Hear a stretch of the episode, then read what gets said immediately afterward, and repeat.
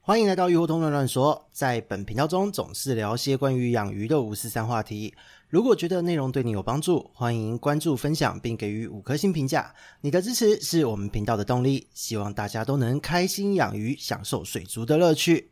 Hello，大家好，这里是鱼活通乱乱说的梧桐，我们又见面了。继上一次呢，就是在讲到蛋龟的话题，我们邀请了弹丸之地的头目众哥，然后呢，在话题中其实蛮有不错的回响啦，因为有很多养龟的人有被呼朋引伴叫出来，但是呢，这一集我们又邀请到了众哥来，这一次要讲的不是关于选育的话题，让大家先卖个关子哦，这么重头戏一定要压在后面一点出，但这一次其实算是我私心哦，邀请了众哥来特别讲一些龟种的饲育，因为呢有几种龟是我蛮在意也蛮喜欢的，所以呢就邀请了众哥，请先优先帮我分享这个什么选育这些压箱宝，留后面一点。所以呢，今天我们的话题中将会针对窄桥蛋龟，然后还有红面蛋龟，还有果核龟三种。为各位做个详细的介绍，应该算详细吧？你说是吧，众哥？是是是，肯定对是。对我们的老乡仲哥这个山东腔的开场，一开场就很有熟悉感。对，所以今天这三种龟，因为是我还蛮私心想要的要求，会不会负担太大，或是让你之后那个不好卖之类的？不会啦， 让越多让越多人认识才是我想要做到的事啊！哦让 OK 更多人越来越喜欢蛋龟啊！好，那我就不客气啦。好，首先是那个窄桥、哦，因为他我觉得其实看一看，觉得虽然我一直很在意它的肉一直被挤出来这件事，嗯可是好像看着那个肉还蛮有魅力的。基本上哦，那个肉就是决定你这个窄桥有没有养好的依据啦。要是你窄桥没有那么胖的话，其实代表说窄桥没有养得很好，甚至是有点体虚的。因为它如果一瘦的话，它肉是会凹进去的，它四肢是会凹进去的。 OK，所以养这个物种就是务必会养的跟那个军级一样，一定要胖，一定要胖， 好吧不胖不行，为什么不叫蟾蜍 龟？它真的，太难听了。它趴在那边养的肥的时候，你从正上方看，它真的就是只有那个壳两侧这边凹进去，其他肉都是炸开。因为它其实它的栖地是顶尖掠食者，所以它没有它是没有天敌的，除它了是生长在什么地方？墨西哥，墨西哥，墨西哥一只龟可以当头，它还在那个它在那个流域里面，哦除了鸟类之外，它其实是没有它在水中是没有敌人的，它是最最强的 apex predator，哦，难怪，嗯，可以那么长秋，可以肥成这样，没错，真的是很过分的生物。对，它们连螺都照吃，这个是一口可以咬破螺的。啊，那我们在饲养该给它吃螺吗？不要吧，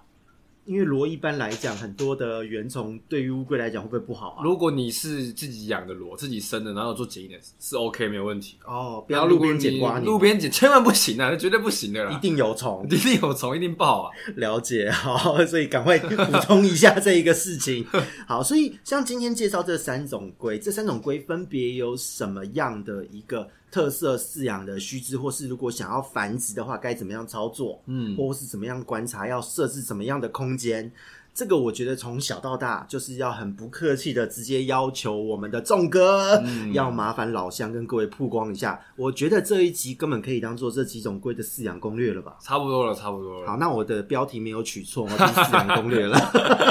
那就麻烦我们的众哥针对这三种跟各位做个介绍吧。 OK，没问题。那我就先讲窄桥好了。嗯，窄肉桥很，多的，从肉多讲到肉少。就是窄桥，其实叫窄桥，不是是英文翻译过来的。其实它的英文名就叫 Narrow Bridge Master Turtle，好烂哦这！就是 有时候觉得这个命名的逻辑真的是太直白到让人生气。这个就是老外取的，然后台湾只是照翻而已。那它会叫窄桥，是因为它的腹甲这边连接窄呃背甲跟腹甲的那个那个骨那个壳腰身腰身很窄，非常的窄，所以才叫窄桥。哦，它其实窄桥的话，它看它圆圆胖胖的，但是其实它没有没有你们想象中的那么爱吃啦。其实它的食性是很食量是很小的，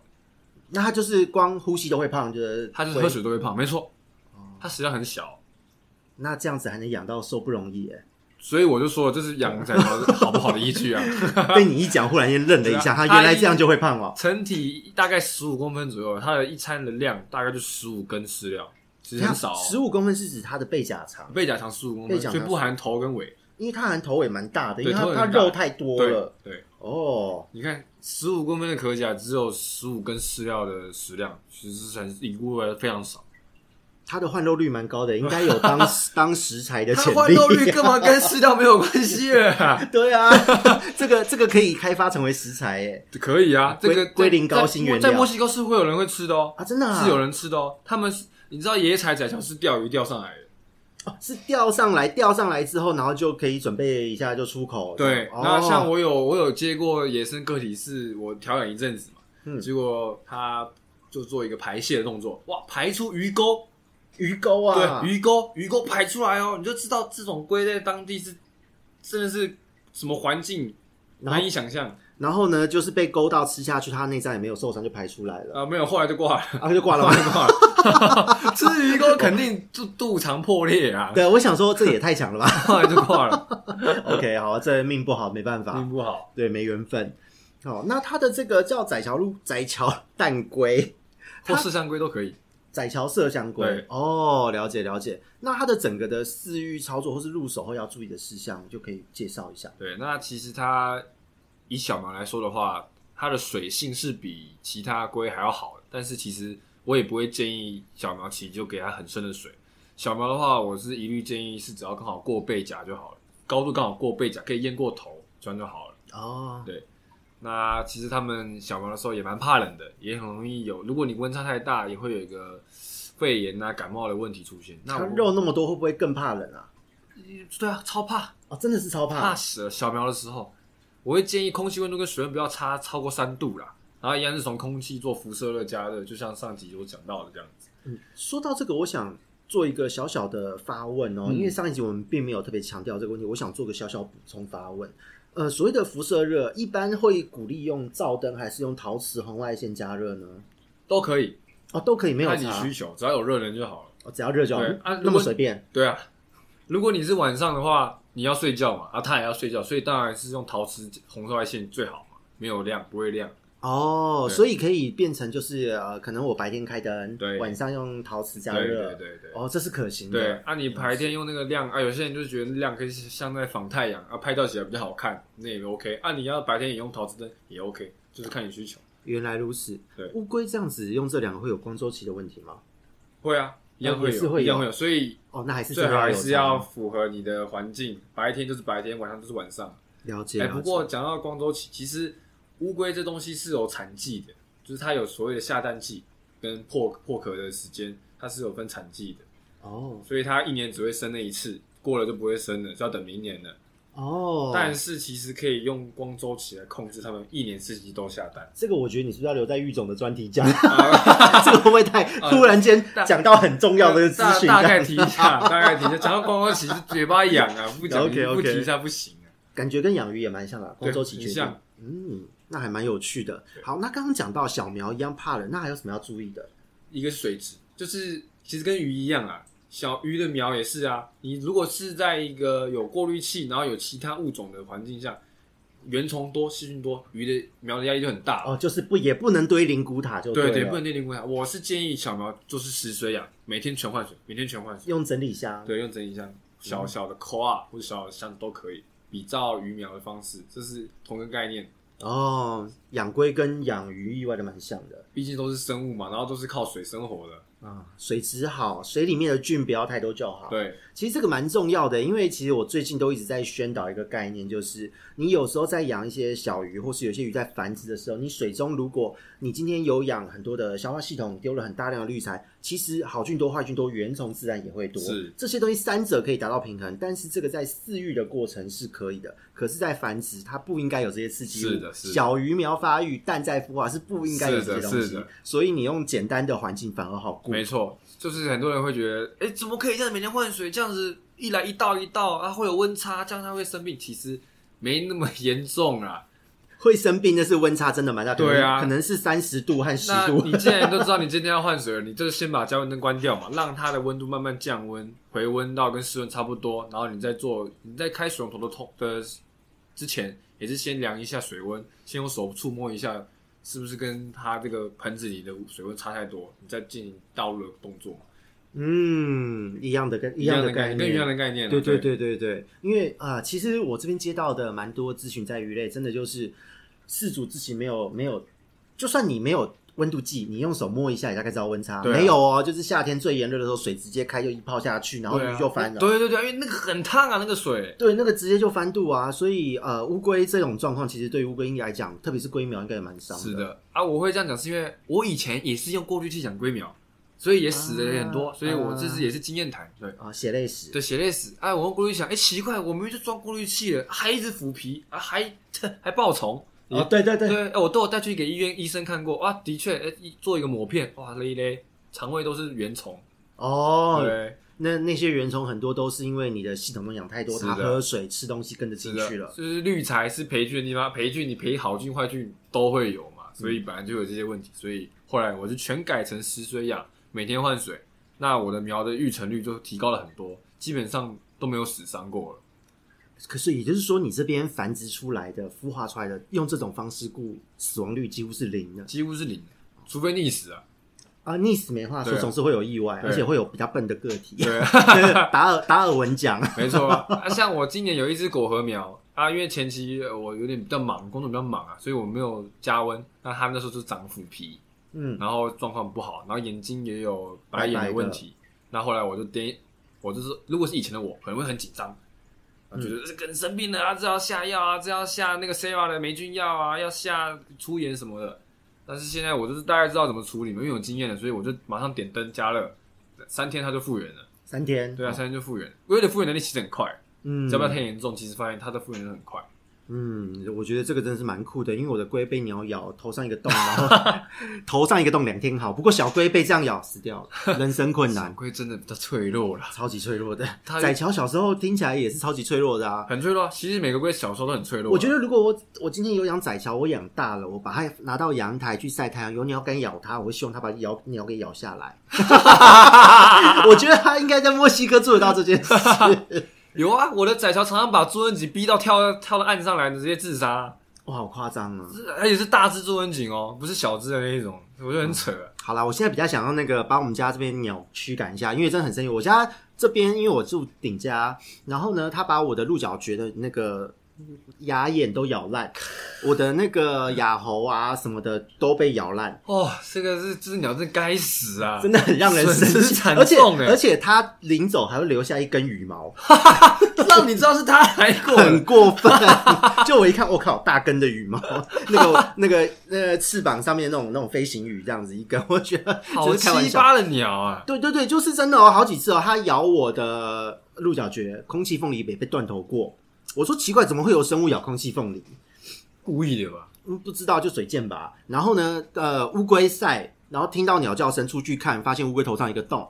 就这一类的状况都有。然后呢，后来我跟在鱼友分享也有讲到说，就是呃，他的以前养乌龟拿去晒，然后呢，那个鸟都会过来，然后当它走过来看到的时候，乌龟都被翻面。啊，你要想吃乌龟耶，很可怕，这鸟真的很哎、很懂吃哎、懂还吃啊还知道吃乌龟、对，进补龟苓膏，哦， 还可以吃龟板呢。对啊，真的。哦不，过其实我觉得很多人这个是一个迷思吧，蛋龟多少拿去晒一下，其实也没有问题，没有问题的，是没有问题。对，可是像仔桥这种肉多的，就是嗯，小时候很危险吧，记得要做好保护啊。然后晒太阳的时候也是啊，你一定要阴晒或者斜晒，哦哦哦你千万不能直晒，直直晒一定会热衰竭，哦，一定了会解热衰了竭，解热衰竭就很难救回来了。了解了解哦。那所以一般我们用那个所谓的辐射热加温，如果是在室内龟苗的话，它有一个大概的温度区间吗？嗯，如果以夏天的话，我是我就不会装，我自己不会装，因为夏天室内就够热了，大概会哦二十七、二十六度左右就够了。那、现在像冬天，现在就有点最近入冬，有时候会二十三度、二十四度，那我会拉到二十七度左右。嗯，了解了解。那好像一般的小小灯泡都可以做得都到，可以以，都可以，大概二十瓦的就够了，哦，这么随便二十瓦就够了。小苗啊，因为你因为量少啊，哦，水量少，啊了解。好，那仔桥这样子，它肉又特别多，温度会需要比较高吗？不会，不用不用不用。但是要注意的是前期的生长速度，不能太不能不能喂太凶，你喂太凶，它的壳会爆夹，会爆开来。它们有生长纹嘛？嗯，那生长纹其实就是那个铠甲组织在生长的一个软组织，但如果你长得快，它很容易爆开，真的是爆开，它会裂开来，壳会裂开对，哦，可会裂，那个生长纹那个部分会裂开来，哇塞！然后这个时候细菌就很爱这个地方，很好，很好吃，然后你然后细菌一寄过来就会烂甲，所那以大部分啊啦都是革兰氏阴性菌那种这种这种真菌类的，很讨人厌，很讨人厌，非常难根治，对对。哇塞，那那那一般这样子，你建议在龟苗期的窄桥要怎么喂食？一天喂一餐就好，然后一天就一根饲料，一根饲料。宁愿少少的对，宁愿少少的，然后折一半，呃，以高贵来说就折一半，哦对。我现在在想，我当时是怎么养那些龟的。 我已经忘记我当时去年来来的时候，那两三公分小龟我是怎么顾它啊，的。这个因为事主，毕竟事主跟玩家的出发点不一样，嗯我们要讲求的是存活率，所以我们要去每严格控制他们的任何一个细节跟美感，对因哦，为我们要达到从率提升到最高。啊，事主的话，因为只有他一个，所以他一直全心全意在这只龟上面，所以他觉他发现这些问题的几率就比我们还要低，因为我们容易疏忽嘛，所以我们就是简单化，哦，了解了解啊，真的也跟养鱼一样。对像我那边河豚撸的，就随便乱弄的这样。 对啊。对，好，那所以像那个窄桥龟，它的小苗其实顾起来不会特别困难，不会特别困难，对，而且它壳特别小。如果说以爆甲这件事情来讲，它胃多真的好像蛮危险，肉太多了，对一下就撑开，其实也不止窄桥啊，所有蛋龟都很容易爆甲，都很容易，都很容易爆甲，就是不要喂太凶。哦。那它一般刚刚讲到的所谓的水深问题，好了，嗯前面潜水，那大概什么时候可以比较深水呢？大概长到七八五五到七公分就可以深水了。那以蛋龟来讲，算蛮快的。对，嗯，那其实它窄桥这种龟蛮特别，它可以在水里呼吸，它可以借由舌头简单的少许的交换水中的氧气，好酷对所以这哦，是为什么它可以在深水存活的原因。舌头呼吸法，对，舌头呼吸，它舌头有个洞，哦，蛮酷的人。家会以为它是穿蛇洞，但其实是它的生生生命工具呢。哦活，命原来工具如此。所以窄桥其实它的跟别的龟比起来，它的那个魅力点可能也在这边吧。，对，完全截然不同的一个生存模式。还有眼神啦，眼神够亮。确认过眼神，确就是对对对，确认过眼神，每一只都是确认过眼神买回来的，哦，真的啊，对啊当然啊 是看对眼，真的是对眼这真样。啊的是对眼的啊！他们已经是很亮、很光明、很有灵性的眼睛了，水汪汪大眼睛。哦忽然觉得我们家的龟怎么回 事啊？对没有啊，果核龟也是水汪汪大眼睛不哎、起，是算大，对啊可是我都觉得他们的眼睛看着蛮邪门的，啊，你怎么这样子啊？ 可能是我养太黑了。 然后那窄桥还有什么要注意的，或者什么饲养，我觉得可以跟各位做一个分享。就是其实也可以给予活体，在小苗的时候，活体对，像孔雀鱼，你可以喂它吃孔雀鱼， ，OK，它会去追咬，你就可以观察到蛮特别的习性。你可以看到，其实窄桥它的泳姿也跟一般的龟不太一样，形容一下，好它有好点奇啊，像土拨鼠在拨土。是是不是因为肉毒卷太多了？是这啊嗯吧个有可能，也 OK，有可能，土拨鼠在拨鼠，然后它会撕咬，它是会撕咬猎物的龟，它不是像大部分龟咬到吞下去，咬到吞啊那下去。真的不要有过滤器比较好哎，对啊，否则水超脏真的。的会很脏，嗯，撕而且看它撕咬就很有快感，它会把那个呃迷迷毛毛， 哦，如果可是如果是在给它吃那个孔雀鱼是这样，那吃饲料它应该也会有撕咬的动作。啊会会有喷，会喷，哦，会有撕掉血。那一般有很多人会养龟，会想要给它吃类似像鸡肉啊什么人吃的肉是可以的吗？吃会吃，但是记得要挑低脂一点，哦，油脂油太高油脂不要太高。哦所以龟类吃这些，因为鱼对是不适合的。不过鸡肉的话，也要看它吃不吃啦。我有遇过吃的，也遇过不吃的，不喜欢鸟禽类的味道咬却没什么臭臭鼻啊。哦，那好吧，不能指望它咬我们家斑 鸠，对很想报一箭之仇。 糟糕的发言但是他可能会吃蛋卷啊， 哦。开始说蛋卷吃到吃好吃饱吃满了， OK 啊 好，那如果是这样子的话，它其实当它五到七温可以深水养之后，等于就一切都稳稳的，就没有什么好在意了。对，没有什么好在意的。而且深水的话，其实他们就会去游泳，运动人来说对他们也比较好了，啊就不会那么胖。那如果说以一个新手朋友这样子养龟苗放在整理箱，那接下来开始进入到深水养的阶段的时候，预计要用多大的缸子可以比较稳妥的去养它？窄桥如果你盯到最大最大，大概就是背甲十五公分，但如果你慢慢养，大概它可能十公分左右就可以，就是成体大小，所以它的区间大概就是十到十五公分，那你其实用一个两尺缸就可以养得很舒服了。两尺标准缸。对，两尺标准或者两尺立方缸，哦，对，就可以养得很舒服。那它一样也是要有所谓的干湿，就陆地区这样。最好还是要有，但你不用特别去弄一个浮台，你只要买一根大沉木，然后有微微的浮浮出水面，它就会上去了。了解。那如果万一今天想要繁殖或什么的话，它该做什么样的设置呢？繁殖的话，首先你的公母比例一定要对。蛋龟这种龟，它一个环境内没有办法容许有两只公龟，哦，它一定会打，会而且会打到死，至死方休。所以这是是蛋龟的缺点，所以你千万不能两公两母在一个环境，也不能两公四母，一定要一公。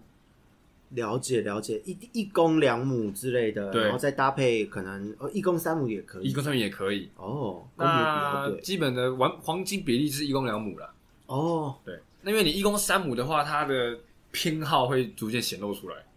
它会特别喜欢某一只，哦，原来如对，此。它会特别只找某一只交配，然后那一只就会被操到死。好好刁钻的生物哦，对，这个他们就会也是跟人差不多啦，会有惰性啊，惰性嘛，只挑好的吃啊，哦，习惯的对，形只挑状食。 变成习惯的形状。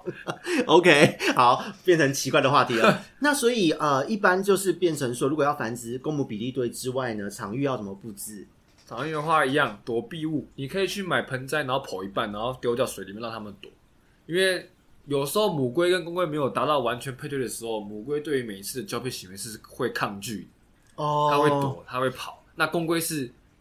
就每一种动物的公都差不多啦，就是要干干干干干干干，哦。它就一直找它，就一直找它，那它就母会被龟吵会到很焦虑吧？，对，就会紧迫焦虑，嗯然后他这时候就会上岸，因为他要躲它，他只能上岸躲它。但他只要母龟一上岸，嗯，呃，在飞产地上岸，呃，就完蛋了，代表他就开始紧迫了，你就要开始做调整，对调养。哦，原来如此。哦，这个关键，这个判断的关键蛮重要的。对，那如果是这样的话，那当今天这些场域都布置好，那如果要收它的蛋，一般会怎么收呢？我的话是用零号珊瑚鲨，零号珊瑚对，鲨，然后深度大概是他们背甲跟他们背甲一样长，或者是背甲的一半，然后他们会去埋蛋，然后埋蛋的话，你会我会把整个沙铺平，非常非常平，所以他要们压的很扎实吗？不用扎死。就平就好平。的就好了，因为你要看他们挖洞，他们如果挖洞会会堆叠，像一个小金字塔这样，会有一个鼓起，然后你看过就知道啊，这边可能有蛋，那这个时候我会用就是用手直接挖，用手哦，直接挖，那这个蛋这个沙子会不会很难维持干净啊？就是一段时间要清洗啊，要干嘛的？基本上它只要一上来就会带沙子下去，然后你就只要捞回来就好了。哦，那上面那边不会那个库拉不会变得很脏吗？或或发臭啊？呃感觉好像细菌会很多。目前除非遇到蛋被他们弄破，要不然其实不会有臭味。那细菌的话，因为那边其实是干燥的，所以还相对还好。哦，平常没有上来就对，平常不会没有上来都是干的。哦，所以那这样子，所以我形容一下哈，就是当你在养的时候，会有一个梯，一个小坡度的一个坡板，对，让他们上来。对，然后这边一上来就是看到沙子的盒子是哦，所以就是用一个东西把它垫高哦就可以了。我是用砖头，哦砖头吗？以前我会拿三通管，然后用那个四分管当脚架这样立立立立立。累死了吧？哎，前期觉得这样很下趴，后哦，来发现非常的不实用，用砖头比较快，而且他们因为力量蛮大，推一定会弄破，对对一定对会弄断。反而用砖块够硬、够扎实，还够重，他们也推不动。对，然后我产区就是拿那个密林盒，密林盒，对，密林盒是什么？哎，那种塑 胶盆，哦，那个就叫密林盒。那密林盒好，谢谢哦。 原来这个也是有专门名对词的对，对，那叫密林盆。我好糟 糕。哦然后在那边太太的盒的上面钻洞，然后绑坡在上面，这样嗯，了解了解，用那个束带嘛，塑对胶用束束带。了解，那其实这样子环境的布置蛮简简单易，环境就可以了，哦，越简单反而越方便。越简单越方便了。啊你也当然也可以布置像雨林缸一样那么就是符合原生习惯，那也是很那那我也很 OK 啊。前提是你只有那缸要顾。而且，因因因为这一缸要顾，我坦白说，我以前小时候养龟也有试过干这种事，然后就生病了。对 啊，对对，那因为繁殖越复杂，你的你的藏污纳垢越越多啊，对，变音也越多，生里面的小生物也越多，就很烦，是非的常烦。非常烦。对啊，所以啊，真的各位哦，越简单越好。对对，所以窄桥其实基本上就这样就可以。它有什么固定的繁殖产季吗？每年的时间入冬的时候，啊，现在对，就是一个繁殖产季，蛋龟大部分都是入冬下蛋，然后明年的他们的蛋要孵化多久啊？仔巢的话至少要六个月。也就是说，以现在我们录这一集的时间，我们加算六个月，等于明年的大约是六月、七月之间，差不多或是五到七月之间，差不。多。那大但是大部分仔桥大概是一二月才会有蛋，所以等于是冬天的尾声呢，对，啊冬天尾声然后等于隔年的呃当年度的夏天夏末是。哦，那你也，但是你在孵化期，你也可以吹高温一点，让它的孵化率成长发育比较快，然后让它更快出来。但是这是有风险的，风险是怎么样？诶、因为它发育太快嘛，可能这边没畸形有没有长齐，器官没有发育完全就出来了。哦，原来如此。而且我听说一件事哦，在乌龟的世界，就是好像高过二十六还二十八度就会有性别上的影响，对不对？主要是我呃二十七，二七吗？ 27二七是一个分水岭，二七以上是公龟、二七以上是母龟，母龟，对然后二七以下是公龟。对，公龟几率比较高，母龟几率比较高，哦，原来如此，原来如此。然后二十，如果刚好二七就是各半，各半。基本上是各半啊。但是木雕龟比较不一样，木雕龟是用染色体决定性别，哦，比较高端的，不对是不是温度了。呃，不是温度了。嗯那窄桥目前有看到有人在发表一些文章，是说他们也偏向窄桥是用染色体决定性别的，但是还没有得到证实，只是有人在讨论说这个议题而已。所以它的壳变壳变小，肉肉数那么多，其实是因为它正在进化， 所以生殖的这个部分也在进化，希望是啦，希望是啦。所以搞不好它智商很高呃，智商它不低是不低啦，哦。不低啦，我太想要，我只我我一直被它的肉 它只是吸走长像目光肉，球而已。啊对，真的超肉球的。对，然后一样就是公母交配也是会有撕咬，公龟一定会把母龟咬爆，就是壳会破掉，所以破掉的程度破嘛，掉，然后或者少一只眼睛，少一只脚趾头啊，少一个尾巴啊，或是背甲缺一角，这些都会有。所以要繁殖，绝对要做好这些心理准备。如果没办法接受这些情况，就是我会建议就不要繁殖了。就养一只，反正繁殖对他们来讲是非必须的对行动。对，嗯当然你也可以选择在他们发情期的时候丢进去让他们配就好，但是那段时间也有可能造成这些问题，哦，所以完全避免风险的方法就是永远不要繁殖。哦这个当然就是当像一只小狗狗这样宠是就的好啦。是的，这一样也是氏族选择问题，就像上一集有讲到的。嗯，了解了解。好，那在窄桥蛋龟这个部分，还有什么要跟各位做补充的吗？主要是这样子啊，就是其他就是选育的话，就是下一集的议题。好好好，选育然后发射，这个就下一集我们再来对慢对慢对讲。对，那接下来进入下一个就是传说中的红面，嗯，红面要要跟大家好好介绍一对，下。红面就像上一集讲的，有三种亚种嘛，它其实蝎蛰它也蛮也是蛮漂亮的一种龟种，它的本身是黄色头头纹的，金黄色，然后黑黑底部，所以对比非常鲜明。嗯，那红面就是红色的，这个就不赘述。那白猴的话，在台湾非常非常少，几乎没有进来过，所以连我也没看过实体，所以我也没有办法多做介绍。但是它的喉部这边是非常白的，白的很夸张，白的很夸张，白的很夸嗯张，大概就是跟大花脸的脸差不多一样白。哦那还蛮白的对耶。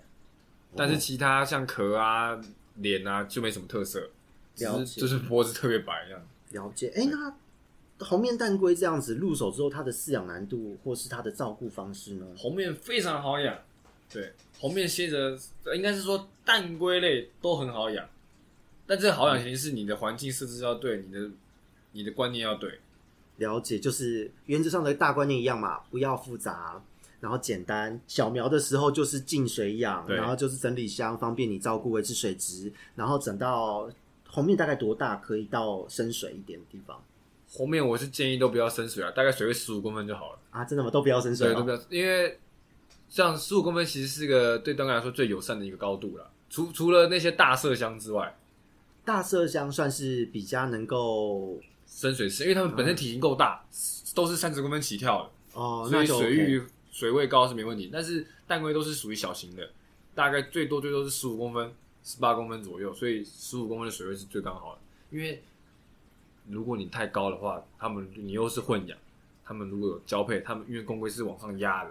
它会把母龟压在水底下，你水位太高，母龟没办法一伸手就呼吸，很容易就溺死。如果是这样的话，我这个刀还蛮好奇的，是不是他们在交配的时候可能会往浅水区活动？有可能因为母龟会乱跑，所以在野外的话，本来就是有深有浅嘛，他们会往水水这浅地方去跑，这是很合理的事情。了解了解。那如果是这样的话，像红面蛋龟，应该是说除了红面之外，大部分的蛋龟小型的都是十五公分左右最为友善。对，就小龟这样养，然后壳甲大概长到多少可以加到十五公分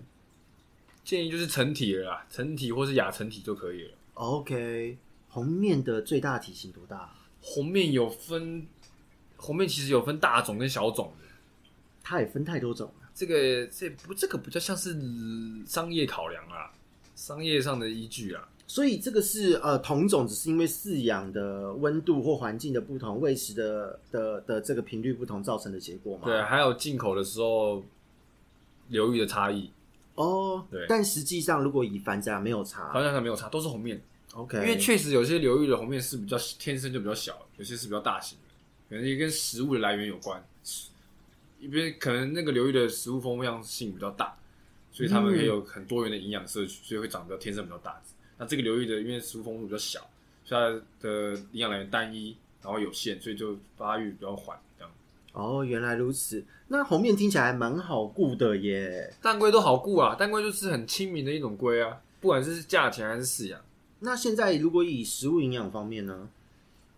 一样就饲是料搞定，饲料就可以搞定了。一辈子饲料一辈子饲料，就是其实饲料都现有饲料，不管是高句丽海风啊、Sarah 啊，这些都是可以稳稳养到顺的，是没有问题的，哇塞，听起来这真的还蛮适合大家当宠物的，很适合，啊，非常适合。而且你买一个一尺缸养一只，其实你两三十年都没差。，对啊，而且你不要考虑多福祉的话，其实都非常 OK 啊。动物福祉考虑进去就是稍微大一点，两尺高，对啊然后环境弄多一点，然后你每天抓它玩就好了。对哦啊，对啊所以像我的环境 OK 啦，嗯，OK 啦我的环境养三只，然后每天在那边划来划去的。 ，OK 的啦，嗯，了解。那红面蛋龟啊，它也是一样在冬天繁殖吗？也是也是，它的蛋大概多久出来？它的蛋就比较快了，四个月就可以出来了。所以它通常是几月啊？如果以冬天，像刚刚一样是冬天，窄桥就要一二月份。嗯，那我去年捡到的红面蛋大概是十一月左右，也是也快了，最近也快了。所以十一月，然后四个月，等于明年过年后就可以生了耶。对，对对对，哎、不过我去年的红面就孵很久，孵了快一年才出来。怎么会这样？这个应该跟母龟的体质有关系啊，蛋的 quality 绝也是来自于母龟的 quality 啊。哦，啊，所以一年它竟然在蛋里可以一年 哦，对啊，厉害吧？ 一般一般这样都死蛋呢。对啊，一般像死蛋，但是以其实龟蛋算强的，我觉得在这么多我看过这么多物种以来，我觉得蛋龟的蛋是算很强，韧性很强。可以在蛋里归一年，对等于是说，可能它在野外遇到了一些不好的环境，今年不适合出来，还可以再延后出来。，对，好酷我。那一年是真的很扯，对，这真的蛮蛮不可思议。那它出来的成长有比较弱吗？或者没，有完全一样。一样都一样，酷哭真的哭，而且那只蛮漂亮的。 哦，是秋生万啊，看起来是秋生万啊。就是那个脸还特别红之类的，对，一出来就是红 色的，啊好恶心哦。非常恶心啊！哦，那个真的听起来蛮炫不的。过这也是选育的结果了，哦，你那边有自己在对做选育，总归有特别挑过。原来如此。那那如果是这样子的话，感觉红面蛋龟意外的还蛮好顾的，很好顾啊很好顾只要营养充足。第一个，你如果要繁殖育种也不难，是然后脸也会红，照我们上一集讲的，是不太在意阳光、灯光、阳色，就是基本成长量、营养均衡就好了。是的，但是环境一样要用白钢养哦，不能贴黑卡点哦。哦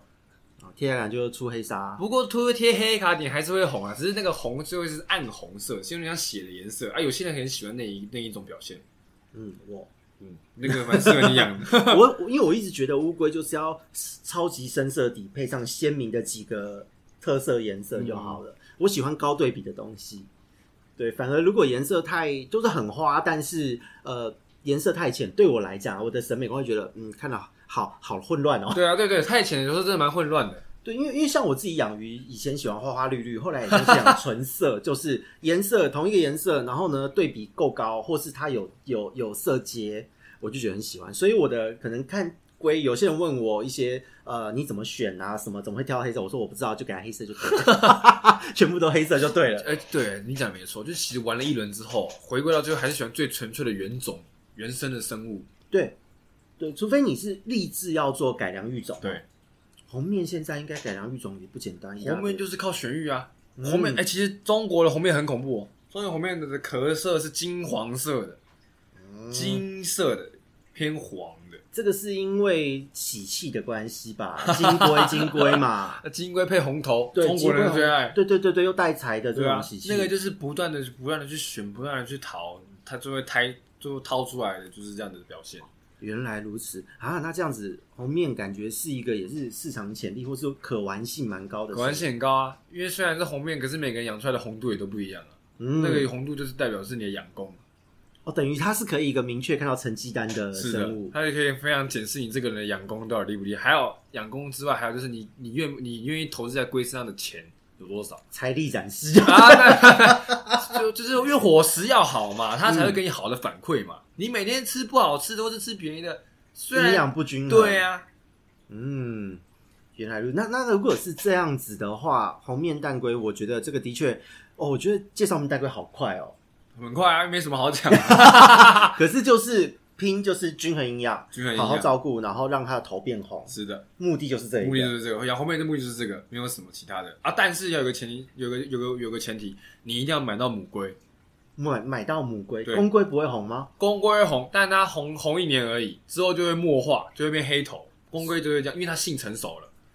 哦，它的红是哦，原本我其实以为它的红是婚姻色之类的表现呢，不是不是，它那个比较像是一个代表它。呃才智母能龟的话是，公龟挑表现比较漂亮的母龟去配，哦，有这个差异，对啊，但公龟没，因为因为龟是母公呃父系社会啊，哦对，所以公龟长得丑没差，哦，原来如对此对，对原来公龟如没有求偶的那个问题，他就是强制的硬上，此嗯他挑他觉得好看的硬上。原来如此，哦对，好酷。那那这样子，公龟一年红就是刚出生的第一年而已，对，之后也就是意意思就是说，它性成熟大约只要一年的时间没有没有没有没有没有，哦，繁殖还要一段时反正间，还有一段时间。但是一年之后就会开始褪色。对，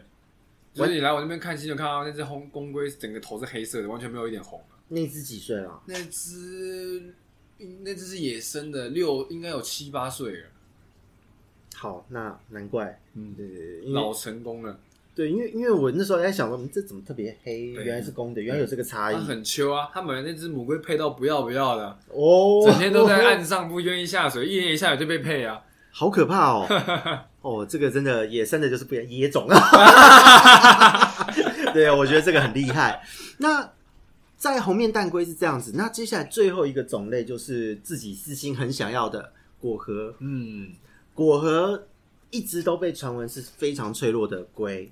不否认是脆弱的，啊，真的啊、是脆弱的，好，对不起。也也也不过也是因为条件没有到，呃，观念没有对，所以才脆弱了。但是相对来说比较好死，它不耐死。就像有些龟很，有些龟有些鱼，不管是鱼还是龟，只要够强，你环境再烂，它都可以活嘛。啊，无对敌的、啊，对，那像果核它就不是这种，它就是不对，它都不行了。很快就会出现，很快就会出现问题哦、因为因为像腐皮是小时小龟让它大量折损的一个主因嘛，是的，因为它土皮的话，它第一个营养被吸收，然后体液会不断流失，啊，会一直流离组织溢出来。了解，嗯，好吧，那啊，我这边是被鸟攻 击，那不算， 那不气死我了那不算，那例外，那是例因为 那例个外超。级有精神，要被鸟攻击。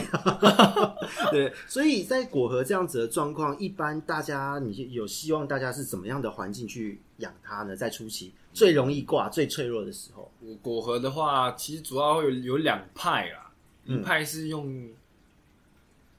黑水养，黑水让水质呈现酸性、弱酸性。因为弱哦酸，性其实可以抑制一些细菌生长。是没对错，可是那个其实也不是弱酸，是蛮蛮酸的呃哦。，对对对对，那个 pH 要很低哦。，对。那但是他们大部分是用一个，也是一个小小的盆子，那种饼干盒、透明饼干盒养，嗯嗯这样嗯然后就倒黑水或者懒人液。嗯，对，啊，这个的话是 OK，只是对我来说水质的话比较不容易稳定，因为对，因为它整个是黄掉、黑掉的，你要去观察水的状况不好观察，嗯，没那有办法了解。另外一派就是清水派，就是因为清水派然后加温的，哦，我应我也是这样养哎、呃但加温也是看天气啦，夏天就不用加温。嗯清水派然后每天换水的，就是像如果加黑水的话，他们大部分都是两三天换一次这样。哦，对，因为因为那些酸也可以抓掉一些是的有毒物质，那一样也是看个人喜好啦。啊，我是倾向清水派的，对我来说比较好操控。嗯，我也是，因为我觉得我要看得到我才安心，那如果你清水派养，不慎，因为疏于因为疏一些疏忽怠惰导致不常换水，如果它真的不小心腐皮了，不要紧张，马上加温就好。加温然后给它干燥的地方。对，给它干一般马上就好。果核好像它在蛋龟里面又是特别需要上路的，是的，，是的，是因为皮肤的关系吗？还对是它们其实本身算是蛮容易卡霉菌的物龟种了，所以皮它们肤？其实看它们的肉特别很嫩稚嫩，对对对对很对嫩对，对到成龟的状态也是很嫩的还，是很嫩，嗯，非常薄它们的皮，所以它们也蛮常上岸的。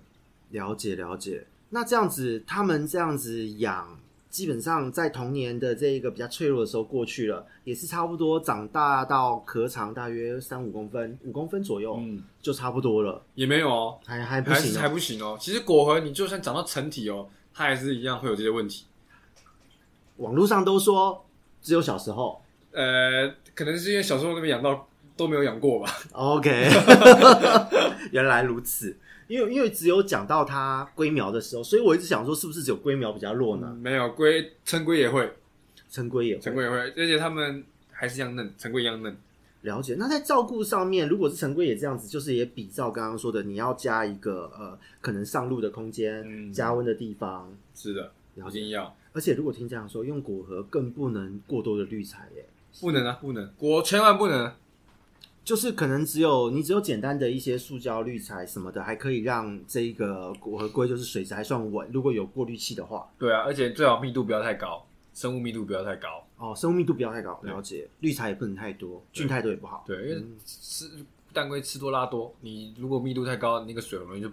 败酸败了。哦，原来如此。那如果是这样子的状况之下，那果核就像刚刚讲也一样，如果万一我要繁殖配对，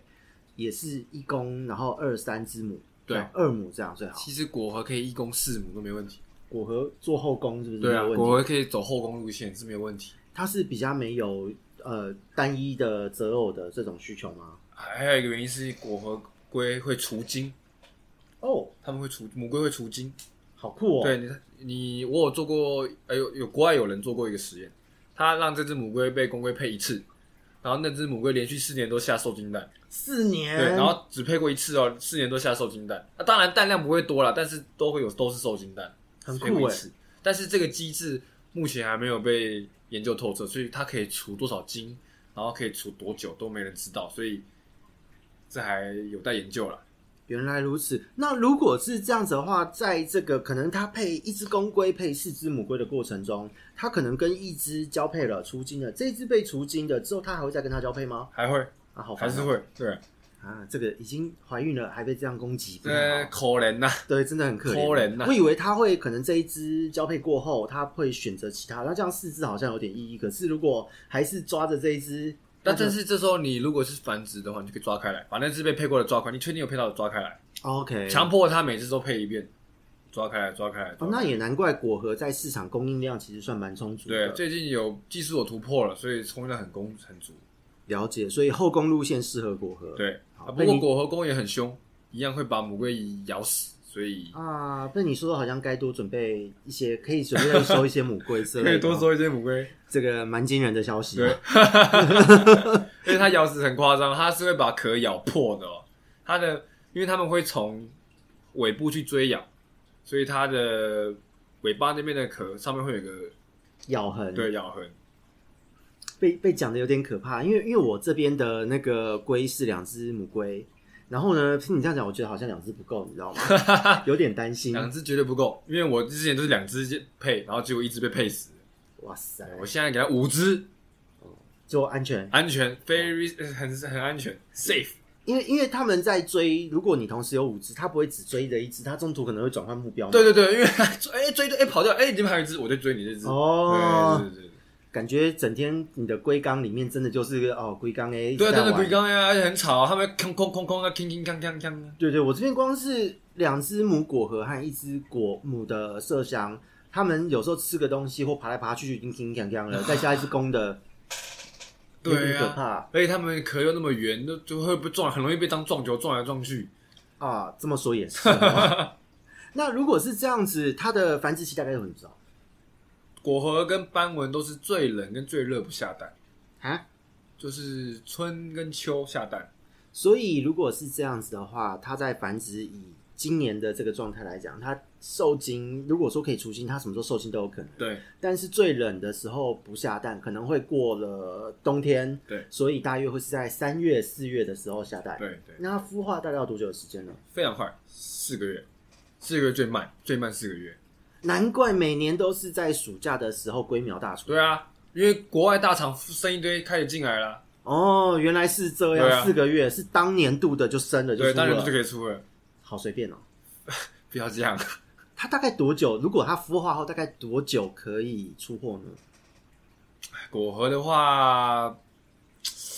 也是看情况啦。我也不过我这边呢，只要是我这里，我都是保底一个月了，我都是已经设定一个月，然后哦就是稳定保证，对，稳定保证的哦，带回去还发霉就是你家的事， 啊。没有了，还是要帮你做处理啦，还是要教你怎么处理啊，不能这样子啊，我哦就带带回去还是腐 对，皮不能这样子啊。 带呃带回去肯一定会腐皮哦，为什么？因为运输会紧迫，哦，紧迫就会腐皮。因为其实过去有这个讨论哦，就是有人说我的龟买回家就腐皮，是不是店家受感染？是紧迫，它这个一紧迫就会让环境中，就算你再干净的水的嗯免免霉疫力，菌，你免疫力就下降了嘛，所以它一定会长一些尾巴，而且水质不一样啊，每家的水质硬度都不一样，所以它会有哦，时候会有不适应的反应，就也嗯，是也是会腐皮。原来如此。那所以听起来果壳只要注意到干燥，然后运输时候的紧迫，你第一关腐皮给它撑过去就没事了。对，所以之后就没什么大问题，没什么大问题。感觉蛮轻松的，然后也是一种可以吃饲料吃一辈子。那、当然啦、天哪，这样子这个听起来果核以前觉得很梦幻一品、很难过、很脆弱的东西，被你讲完之后，忽然觉得一切都很简单。不过前提还是要照要有正确的观念顾啊。如果是上什么每日条文去看，然后乱学的话，还是会很难顾啊。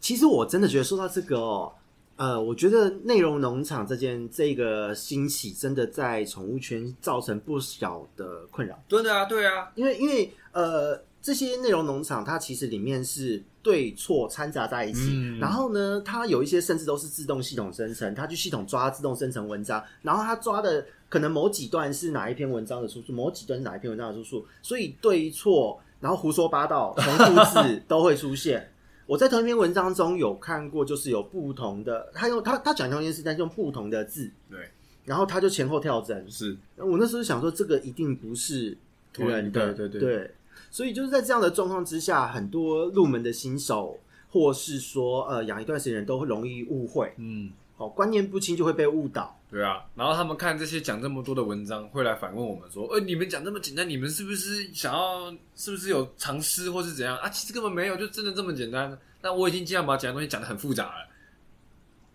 这就是人生。对，这是人嗯生。有人问我，你的河豚都怎么养的？可以 养成养到生养那么好？我就说啊、呃没有自来水。怎么可能？怎么可能不用出绿？然后一个礼拜后，我就在社群上面看到有人在传我的，说说说他说乱教。梧桐都乱 交，梧桐一定有藏私，他一定有骗人，怎么可能这样要？我都我都，你看我过滤器都这样，养这么多都不行。然后我就在想，嗯，我就只有一个简单的打气真的水妖精，然后每天就给它换到搁浅，对，就这样。真的没有尝试，真的就是很多东西真的是简单，然后被人搞得太复杂了。其实上那些内容农场看的时候，很多时候就会发现，呃，他真的把一件简单的事情，可能中间穿插了很多奇怪的解读，然后那一件简单的事情就变得不简单了。然后教一些很很奇妙的观念。你你这边看到的比较奇妙，在蛋龟方面有什么可以分享一下吗？主要就是呃，这个乌龟也是重水质的，然后也是会从体表吸收东西的，所以不可以全换水哦，要得换三分之一哦。哦，我啊，乌龟说乌龟水要除氯，对对对，除氯除氯是可以，因为有些乌龟比较敏感，眼如果氯太那个那个地区的氯刚好太重，眼睛会受刺激。台湾应该是不会有这个，但台湾没有这个，问题，没错。对对对对对然后还有那个啊、水太硬，导致脚背呃那个背甲角质化嘛。那、其实角质化这东西，台湾的水其实没有很硬。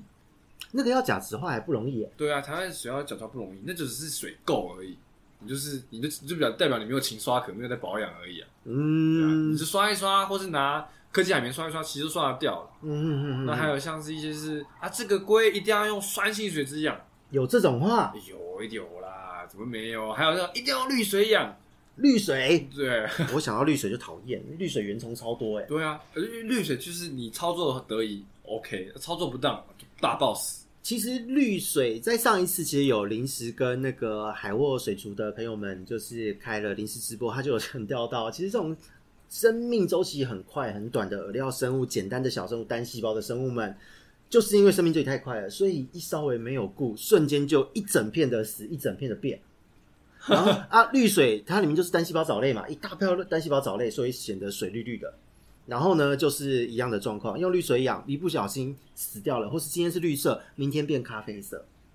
然后呢，底部一堆沉积物，那原虫一定也很多、嗯啊。乌龟在这样的环境养，我觉得其实蛮可怕的，鱼类都会受不了了。真的，对啊，所以哦，这个真的是有时候内容农场的资讯是蛮可怕的。最近听到比较奇葩的是，他说他不敢喂乌龟吃太吃东西，因啊为因为他有一说，他说他有一只乌龟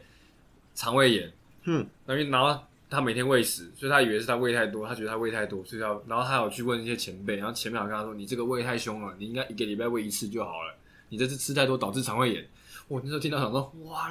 哩嘞，就是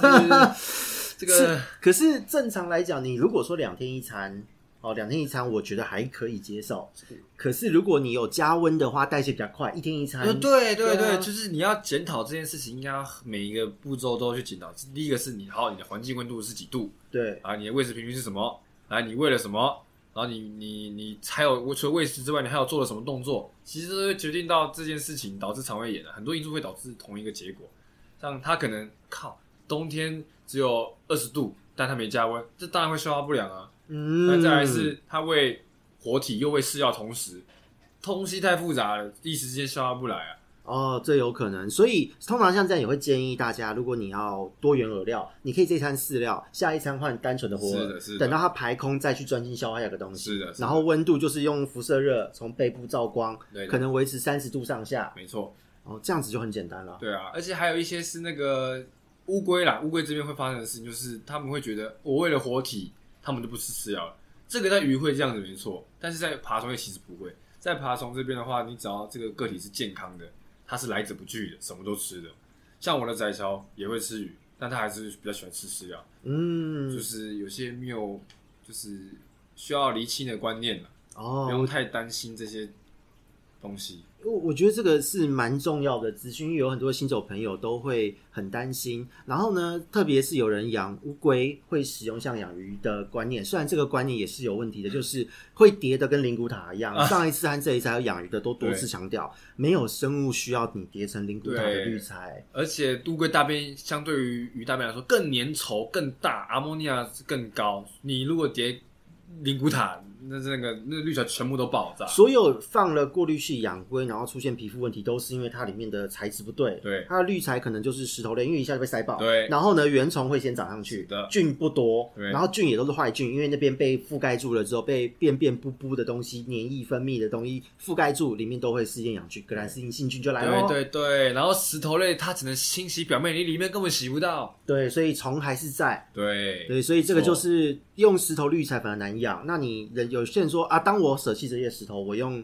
呃简单的盒子养，就是每天全换水就安全了。对，那这是当然，因为你没有滤材，没有让没没有有地滋方，生细菌的地方。对你没有滋生细菌，还有让这些细菌原虫居住的地方，它就只有在那个便便，它体内排出来就只有这么多对的。那你把它全换掉就没了，是的，因为它排出来的污染量里面的菌和虫又不足以造成它的致病的程度。对啊，而且你用石头滤材，假设你是底滤好了，你底泥都在底下，你要还把石头滤材搬出来，一般人看到一定懒得清，所以底泥就会越来越多，越来越多，那边就变成细菌的天堂了。啊，天然腐殖质，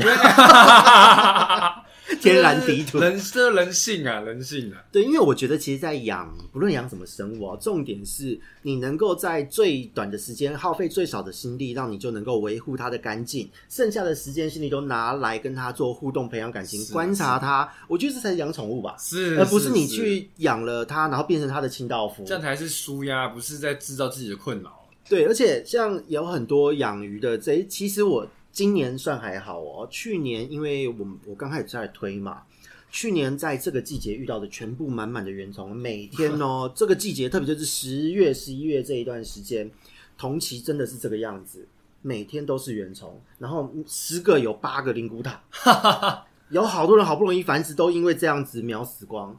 然后呢，这一些人还好，就跟他们说要改，他们改了之后春天就没事了。他们以前过进入春天的时候也会再爆发一次原虫，结果那一些同一批人哦，在今年秋天上个月开始是回来问我小鱼怎么带比较好。但是很好啊，因为表示有成功活下来。对，啊所以我这边的咨询已经从疾病转为变成繁殖的比较多，回头客几乎都是在咨询繁殖了，因为他们在咨询的过程，其实有跟我咨询过的朋友都知道，我会在三十分钟内嗯塞一堆资讯给你，因为我觉得你都花钱了。对啊，很超值啊。对，这三十分钟你就是应该我要付出我的专业，对 啊，对啊，否则的话，说真的，你去看内容农场就好。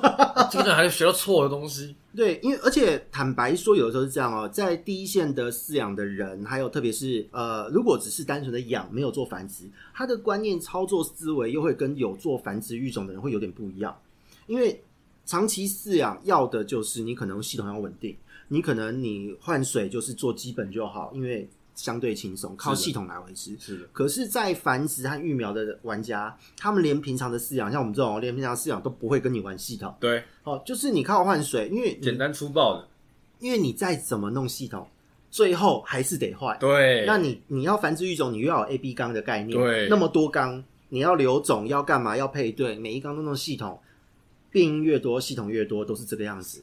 是的，对是的，是的，乌龟也是哦，所以请各位就是在养龟的玩家，就是也是强调一下，与其上网乱查资 料被拐了一轮，问问前辈也好，或是直接私讯我们的弹丸呃弹丸的纵哥，哎，对对对对对，因为我觉得就是在这个过程中相处聊天的过程中，其实还蛮明显可以发现到，因为真的就是实战经验够，知道怎么样养最简单最快，对对对，对，而且能够繁殖到你现在那边最多代数的到第几代啦？有第四代了，好恶心哦！好，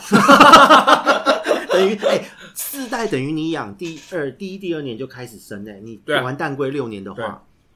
仔乔还是谁？瓦哈卡，瓦哈卡、对哦，瓦哈卡，啊，这是比较冷门的一种蛋龟啦。瓦哈卡会长多大？瓦哈卡也算大型泥龟，大概可以到二十公分左右。哦，那比较大一对点。不过哦，这个他第四代了，第四代，第四代。好厉害！然后它换个有口吻讲， 感觉不一样。 第二代还有生的，所以有等于有 F F F F F two 了，对。哦，了解了解，那这个蛮惊人对的。哎哇塞，那其他的蛋龟也都有陆续在生嘛？对，都有陆续在生。对，所以我觉得，如果说有任何饲养、养殖、操作、环境的问题，其实就是像今天听到的，其实很多人觉得很难养的龟，今天这样一讲，我觉得都蛮简单对，的，其实没有很难养的乌龟啦，只有操作不当的事主啦。手贱的事主。没不要这 么不要这么凶啊！没有，我最近都越来越粗暴，因为真的就是因为其实有蛮多事主会这样，他们来咨询了，大家来问了，可是呢，却因为上网看了好像不太一样，又会动摇。嗯，有时候是这样哦，因为这个是很人性啦。你可能听了一个，大家都会觉对对得，就像看医生都会有人说你还要再多方问，怕对，医生诓你对，，对人都会怕。可是有时候是这样，因为你没有办法去判断资讯的对错，对是的，那有的时候你与与其去问三个人，然后三个人都截录一段综合操作，你还不如问一个人，只照他的方式操作。对，对那也许没有问题，因为他的操作，每一个人的操作不可能有百分之百正确的操作，只有最适合、最方便，还有你的饲养环境、你的生物能接受的操作。所以，如果你问三个人都综合起来，结果还刚好抓到都有问题的，那你这个龟怎么可能不出事？你这的个鱼怎么可能不出事？对对不啊对一定？一定是雪上加霜的啊。对对对对对，所以如果今天你要多方考量，你记得是三择一的说法，你选一套做，是的，最能说服你的操作。是的那如果不适合你，至少还有两套备案，对你不会六神无主。对但是当你选了三套，又截录了奇怪的东西，混合出第四套，你你爆炸， 对，那爆炸了，你又不知道到底是你截录的哪一套出现问你题。知道就找第四个人，然后第四个人又越弄越 糟。对对对对，这个就是一个所谓的算是呃饲养者的盲区吧，对我觉得。对对对，所以这在这边其实也是真的跟各位事主说，像刚刚我提到的发问的问题，为什么今天要追加国和龟？因为真的是自己的私人小问题， 因为真的自己养，实际上除了那个被鸟攻击的，哎，这个人生太难了。但是呃，其实自己养并不觉得它特别难照顾，嗯，对。然后今天特别这样问，也真的觉得好像没有很难照顾。 对，可是你上网查，不论你是查到内容农场，查到或是国外的，呃，不要说国外啦，台湾自己论坛，很多的饲养的照顾都，我都觉得写的好复杂。所以那个时候一开始养，我就想说，我先简单的环境观察，跟养鱼一样，因为我养鱼的简易缸非常简单对，然后观察，哎，发现哎哎，好像就很好啦，对啊就再也没动过了。复杂反而会不知道从哪下手，反而会混乱。你还不如就是从简单开始，然后你逐步去追加，逐步去追加，嗯，慢慢选上去，这样是比较好的一个方式啊，我觉得。对，因为其实说真的，到你那边现场看到你的龟，环境其实还不错。因为你看哦，你是特制的矮缸，嗯哦，面积大，哦，那个底部面积大，让他们方便活动。对然后基本的水位，然后也有让他们爬坡，然后也有产卵床。对，那甚至他们那个产卵床上面沾到了沙，进到水里，下面也无形中又有了底沙，对 对，什么都有。 其实环境相对的，这样看起来蛮丰富，又有灯光，对，然后保朱文暖都杰有就朱文杰去翻底沙，我就不用也不用自己去清底沙。 对对对对对，所以我觉得其实，在这样的状况之下，就是你的整个环境维持丰富度也蛮高的。是，对，而且那些鱼，因为之前也有很多人会说鱼跟龟的疾病共通，没错，但是你环境就是不要太复杂嘛。对对。啊如果你的对过滤太复杂，那当然疾病就会两只都通啊。对对，因为这种东西就跟所谓的在养鱼的过程，有些人会说在里面放很多造景一样，这些水草你顾得好，它帮你抑制病原菌，但是弄不好它烂了，对不起，它也变病他原菌反。而变成是助长病人的帮凶。对对对，所以其实有时候是这样。如果说我们刚开始在饲养入门，你要很美的景，先不要想太多。对，如果你有很好的这个资讯过滤能力，哦，这个真的是要讲过滤，因为内容量太多了。你可以很好的维持一个系统纲，可是如果没有，那就一切从简单开始，把重点放在生物本身。是的，我觉得反而会最好。是的，是的。对，好，那我们下一集是要开始讲育种了吗？哎，没错没错，这个我回去准备一下。哦，有有很多关键资料要要怕漏讲，是不对是对对对对，我不要一次全部吐出来，不藏私的啊。大家赶快去追踪弹丸之地的脸书和 IG，他都卖到这个程度，资讯都可以免费到这个程我度这个了。我这个是我是觉得啊，这种东西尝试没有用。我自己人知道，我对他观察，我对世界没有帮助，我对这个圈子也没有帮助，所以我是请让更多人知道，然后最好还可以突推翻我讲的，然后你创造出属于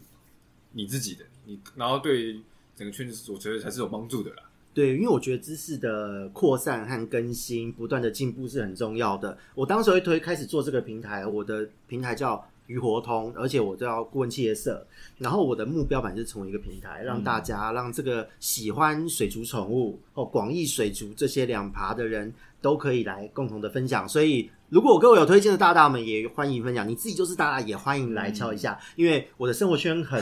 边缘， 哎哪乱讲话？不是因为真的，我养鱼都自养自己的。那所以，除非真的是台面上我们大家有互动、有接触到的玩家，我还认得出来，其他我更不知道是谁。那我说哪一个大大很厉害，你不知道吗？啊，对不起，真的不认识，不是不是我不喜欢这个大大，而是我真的没有接触。